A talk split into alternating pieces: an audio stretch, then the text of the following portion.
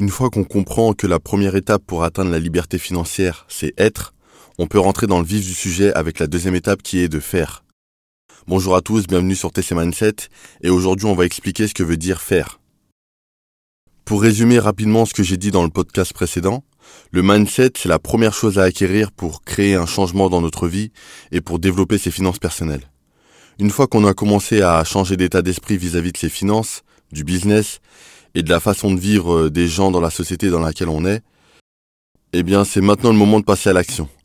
Retenez bien une chose, la plus grande qualité des entrepreneurs, c'est leur rapidité d'exécution. Je vais le répéter, la plus grande qualité des entrepreneurs, c'est leur rapidité d'exécution.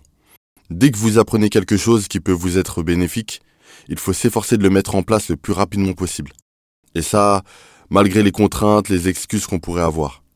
On est tous compétents dans des domaines particuliers, et dans certains de ces domaines, la création de business n'est pas si compliquée que ça à réaliser. Même en ayant connaissance de ce que je viens de dire, la plupart des gens vont se trouver des excuses pour ne pas commencer leur projet. On laisse le temps passer, une semaine, un mois, deux mois, et au final on ne fait rien. Aujourd'hui, c'est ce qui tue le plus de personnes qui ont le potentiel pour être entrepreneurs.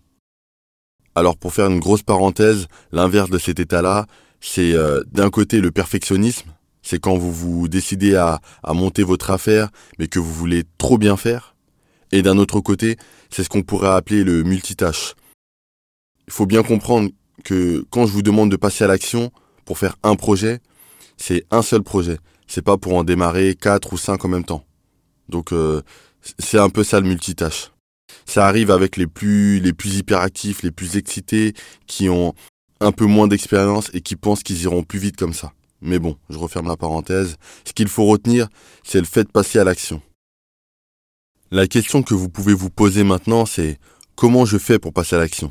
Comment je fais pour enfin commencer à faire quelque chose?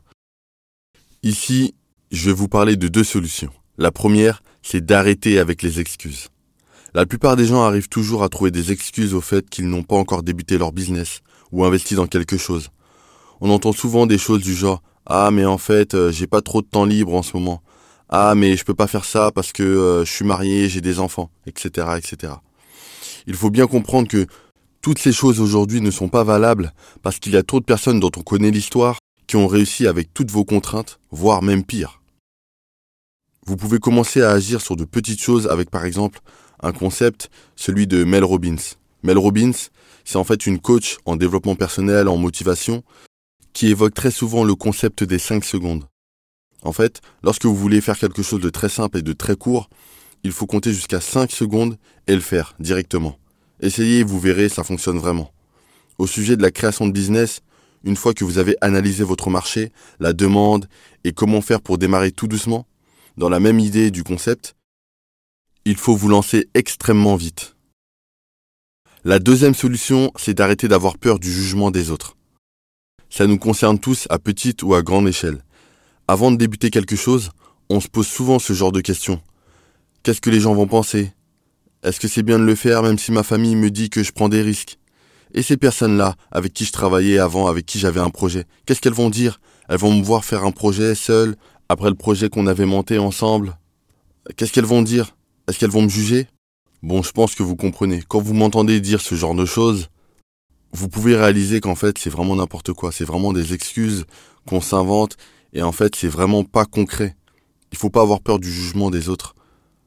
Il faut bien comprendre que personne ne peut décider de ce que sera votre vie à votre place. Des critiques, vous en aurez toujours, et pour tout. Vous ne pourrez jamais plaire à tout le monde, donc ça ne sert à rien de se demander ce que les autres vont dire. Il faut juste agir et avancer.